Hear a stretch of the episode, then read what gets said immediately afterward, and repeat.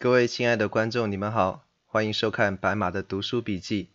今天是我们第二季的第二集，要为各位来介绍的书是这一本书《圣经真理的两极性与灵命塑造》。这本书是由汉语网络神学院出版，作者是教务长刘永明博士。这本书的主题也非常的明确，讲的就是圣经当中的两极性的真理。其实我们读圣经，或者是我们进入教会有一段时间的话，我们都会不难发现。其实圣经当中有很多这样子的带有两极性的真理教导，这些教导互相之间都是非常有冲突、有张力的。包括我们基本教义里面经常说的，基督既是百分之一百的神，也是百分之一百的人；上帝是三位一体，他既是三个，又是一个。我们很经常都把这样子的一些真理教导视之为我们人所不能够理解的奥秘，然后往往我们会不加思索的接受。其实并不是我们已经完全了解了，而是我们承认我们根本没有办法完全的了解。所以，既然它是作为基本教育的一部分，那我们就只有不加思索的接受。可是事实上，除了这些经典的 paradox 以外，就是神学上所谓的是非而是的真理。其实圣经当中还有很多这种互相之间带有冲突性，然后两者间带有张力这样子的一些教导。这就是所谓圣经真理的两极性。而刘永明博士的这一本书，主要在讲的就是这样子的一个主题。这本书其实并不难读，我自己花了大概是十个小时左右的时间就把它完全读完，而且做好了非常多的笔记。那看完之后，我就觉得非常值得推荐给各位的弟兄姐妹来阅读。这本书全书分为三个部分，第一个部分讲述的就是圣经真理两极性存在的这个事实，以及人们对它的通常的回应。我们通常采取的态度就是三种。那第一种就是像我刚刚所说的，把它作为一些像是教义性真理来接受，就是完全我们不去思考他们当中为什么会产生对立的状况，因为它是基本教义，因为它是在教会里面牧师和主日学老师一直都是告诉我们，本来这个事情就是这样子的，所以我们就非常理所当然的接受，没有太多的去想它。那第二种做法就是，通常是当你当上了一个主日学老师，或者是你开始在带领小组或者团契查经的时候，你就会遇到了这样子的一个问题，就是你发现这一些两边的真理教导好像都非常的有用，非常的宝贵，但是因为他们的张力实在是太大，他们之间的冲突实在是太严重，所以你只要采用其中的一个方面，一个比较有利于你教导。或者是有利于你自己来解释的一个方面，你选择了那一面来接受，就让另外一个同样非常宝贵的教导就随它流走。那第三种就是要用各种各样的历史研究的方法、文本研究的方法，或者是文学修辞上面的方法来解释这一个产生冲突的经文和教导，就是企图去清除或者是消除这样子的一个冲突和张力。基本上的含义就是说，其实根本圣经里面是没有冲突、没有张力的。之所以让我们觉得好像有前后矛盾、有冲突的感觉，只是因为我们到现在还掌握不了正确的解读圣经的办法。所以说，只是我们不会解而已，并不是圣经本身有什么逻辑性的问题。那这一种通常是很多的学者、很多的牧者，包括我自己在神学深造的时候，我也会采取这样子的一个态度，来试图解释这一个圣经里面的矛盾和张力的存在，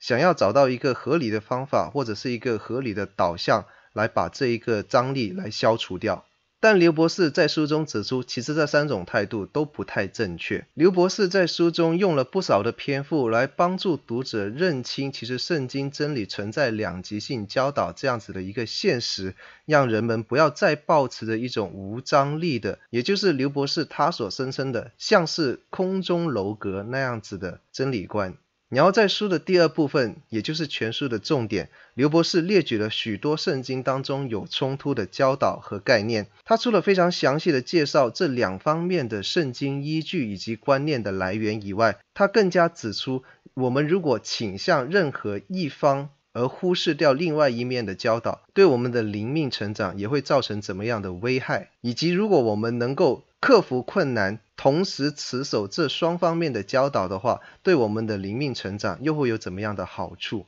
这一些罗列出来的问题，包括我们刚刚讲到的非常经典的基督的神人二性、上帝的公义和慈爱、圣经是人的话语还是神的话语，这一些我们日常都会听到的一些话题以外，还有一些可能比较有争议性的，比方说是因信称义，还是可以因行为而称义。再有就是一些可能比较冷门一点，就是说圣经在讲述的到底是神学还是历史这样子的一些话题。那这部分是我个人比较特别关注的，因为我神学深造的方向就是历史，主要研究的是神学在历史上是如何跟社会结合，以及如何在社会上能够得到应用。所以我看这一部分的时候，我看的是非常的仔细。那刘博士也是写得非常的透彻，让我大开眼界。那更加让我大开眼界的是这本书的第三部分。其实我们刚刚也说过，因为我们看到的很多神学上或者是圣经研究上面的一些问题。如果我们不谈就算了，